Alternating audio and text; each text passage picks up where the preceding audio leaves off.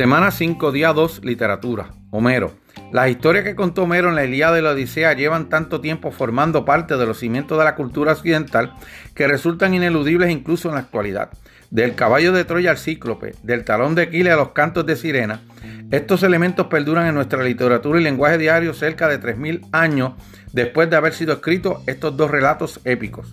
La Ilíada y la Odisea son poemas épicos, extensas obras en versos escritos en griego que probablemente eran leídas o cantadas en voz alta y que fueron transmitidas oralmente de generación en generación antes de quedar fijadas en letra escrita. El papel exacto que desempeñó Homero en este proceso sigue siendo un misterio y de hecho se discute aún si realmente existió. En cualquier caso, los expertos creen que ambas obras fueron creadas alrededor del siglo 8 a.C. en Jonia, una zona de la antigua Grecia que hoy en día forma parte de la costa mediterránea de Turquía. La Eliada cuenta con las hazañas de Aquiles, Agamenón, Héctor y otro puñado de héroes durante la guerra entre Troya y Acaya, Grecia.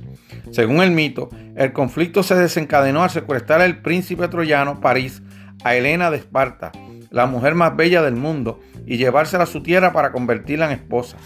La obra comienza en el noveno año de guerra y se centra en la furia del guerrero griego Aquiles, explorando su combinación de grandeza y puntos flacos determinantes. Homero lo cuenta empleando esas evocadoras imágenes, aurora de dedos trozados, mar oscuro como el vino, que han hecho merecidamente famosa este poema. La Odisea es una secuela de la Iliada, Iliada y narra la aventura del héroe griego Odiseo, Ulises en latín, en su viaje de vuelta a casa y a los brazos de su esposa Penélope tras la guerra de Troya.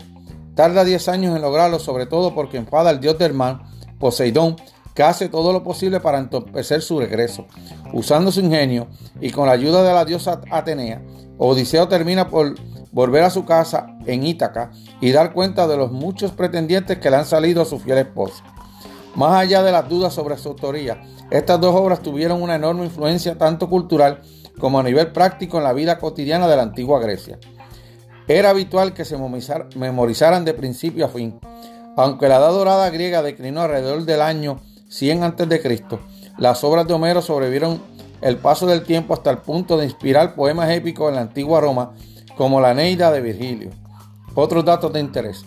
Aunque se creía que la guerra de Troya había sido tan solo una leyenda, descubrimientos arqueológicos en Turquía a finales del siglo XIX sugirieron que el relato puede tener cierta base histórica. La famosa frase que describe a Elena de Troya como el rostro que lanzó mil barcos al ataque no pertenece a la Eliada, sino a la obra de Christopher Marlowe, Doctor Fausto.